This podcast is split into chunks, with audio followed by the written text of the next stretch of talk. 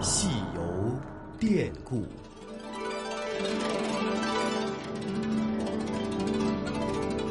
听众朋友，大家好，我们又在故宫九十的节目当中见面了。我是华夏之声的主持人宋雪。那么今天的节目当中啊，要跟大家介绍的是最近发生在故宫博物院里的一场盛会，也可以说是一次头脑风暴吧。那最近呢，来自十三个国家和地区的三十三位重要的博物馆馆长以及世界博物馆界的领军人物汇聚到故宫博物院，在紫禁城论坛上就博物馆的发展各抒己见。先来给大家介绍一下这个紫禁城论坛到底是一个什么来头。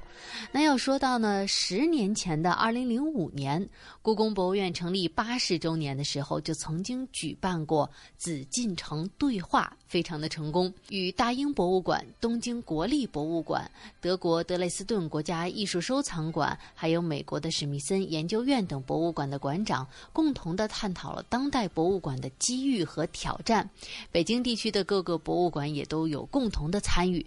那么，十年后的二零一五年，故宫博物院是迎来九十年的华诞，而这次的对话呢，也可以说是盛况空前。与会者的名单几乎是国际博物馆界的领军人物了。国家文物局的副局长宋新潮在致辞当中就阐述了紫禁城论坛的意义。大家也都知道，近年来中国博物馆事业正处在一个快速的发展时期。每年以两百多座的速度，新的博物馆在产诞生。目前全国注册的各类博物馆呢，总数有四千五百一十座。博物馆的体系不断完善，公共服务的能力日益加强，博物馆融入人民生活的和服务社会的步伐明显加快，已成为现代文化生活的重要组成部分。而对于为什么要举办紫禁城论坛，故宫博物院的院长单霁翔则用故宫博物院会议的祥云的标志做了解释。这是从紫禁城五彩缤纷的色彩中提取的红、黄、蓝三色，描绘出在中国传统文化中象征吉祥如意的云纹。祥云不仅体现了论坛发起者。故宫博物院的特色元素，还象征着论坛是个多元文化与声音的对话窗口。更希望借用科技领域的云元素来表明，紫禁城论坛在文化领域将凭借充满多元性、包容性和无限可能性的特质，通过博物馆之间的对话。融合来共同塑造博物馆的未来。那这一次论坛非常关注的是博物馆的传统职能以及未来的使命这个命题，解答当下博物馆发展当中遇到的难题，寻求繁荣发展之道。而对此，单霁翔院长也做出了详细的阐释：人类先具有收藏宝物的意识和行为，而后才有博物馆的出现。无论在中国。还是在西方的文化发展历史上，博物馆都称得上源远流长。在我国，博物馆收藏的早期形态可以追溯到夏商时期；在西方，博物馆的萌芽也可以远溯到古希腊、古罗马时期。由于博物馆的建立与发展具有漫长的历史，因此不同时代的人们。对于博物馆的理解不尽相同，关于博物馆职能的定位也随着时代的发展而不断变化。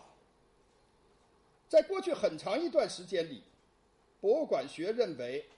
文物标本是博物馆的核心，文物的特质决定并影响着博物馆工作的目的、任务、方法和标准。文物标本的保藏与利用。成为博物馆学研究的核心课题。这些认识使博物馆学更多关注于博物馆内部运营机制和工作规范的研究，忽略了对博物馆的组织特点和组织目标的持续关注和反思。世纪之交，随着社会的发展，博物馆的外延不断延伸，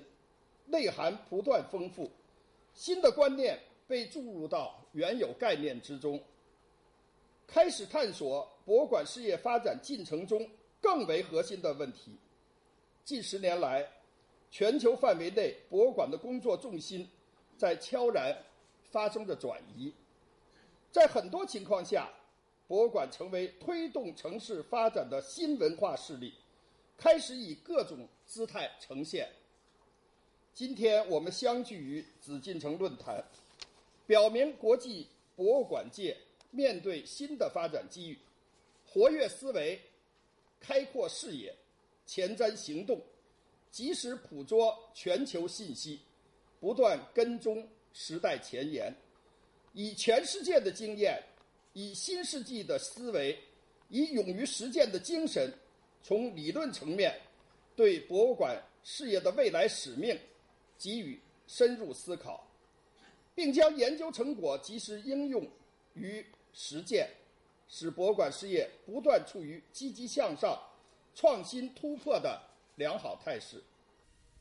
那在论坛上呢，大家不约而同的都提到了近年来博物馆越来越倡导并且实践开放的理念，强调观众才是博物馆文化的主体，致力于与社会沟通，为社会服务，在城市发展当中发挥着不可忽视的作用。那么，当下博物馆如何在保管好文物的基础上，呃，能够满足民众以及后世子孙的精神文化需求？如何降低姿态，将观众的需求放在第一位？借由藏品、文化资料、文献资料等，架起博物馆和观众之间的沟通的桥梁。让知识变为常识，让博物馆能够更好的融入到民众的生活当中，等等啊！博物馆馆长们呢，就问题纷纷发表真知灼见，并且呢，在互动当中彼此启发。大家呢，也都希望能够通过这样的论坛，能够解决我们刚刚提到的这些问题。那么，上世纪的三十年代开始呢，故宫在开放展览以及文物清理、古建筑保护、档案整理等方面都取得了巨大的进展。新中国成立之后，故宫的学术研究也走向了深入。研究者不仅在文物的整理和重新的编目上硕果累累，那么在文物的原状陈列方面也取得了显著的成就。而这些成就也得到了南京博物院院长龚良的肯定。在中国。我们知道，国家现在努力的推进博物馆的建设发展和城市规划馆的建设发展。我想，如果一个城市把自己的区域博物馆做得好，把自己的城市规划馆做得好，就可以在前者看到人类发展的过去和今天，在后者看到人类发展的将来。二零零七年八月，国际博协维也纳大会又通过了这样的一个定义。这个定义我就这个不具体读了。那么这样一个定义的变化，我的理解是从收藏、保存、展示人类的物质遗产，到收藏、保护、展示人类的物质和非物质文化遗产。那么这样来讲，这两个转变，我觉得对今今后博物馆的发展是具有非常重要的作用的。一个就是我们要博物馆要收藏展示的是。人类发展的过去和今天，一个是收藏和展示的是物质和非物质遗产，所以从这样的一个意义上来讲，这个国际博协从此把博物馆的主题更多了联系到了社会发展、社会和谐和社会变革。社会变革，我们如果仔细梳理一下这几年的国际博协的博物馆的主题，就可以发现，博物馆更多的关注的是。社会问题关注的是社会发展，关注的是社会变革，关注的是博物馆人怎么通过自己的努力，让社会的经济社会更和谐、更协调，关注的怎么更好的促进社会在将来能够人们有选择更正确的道路。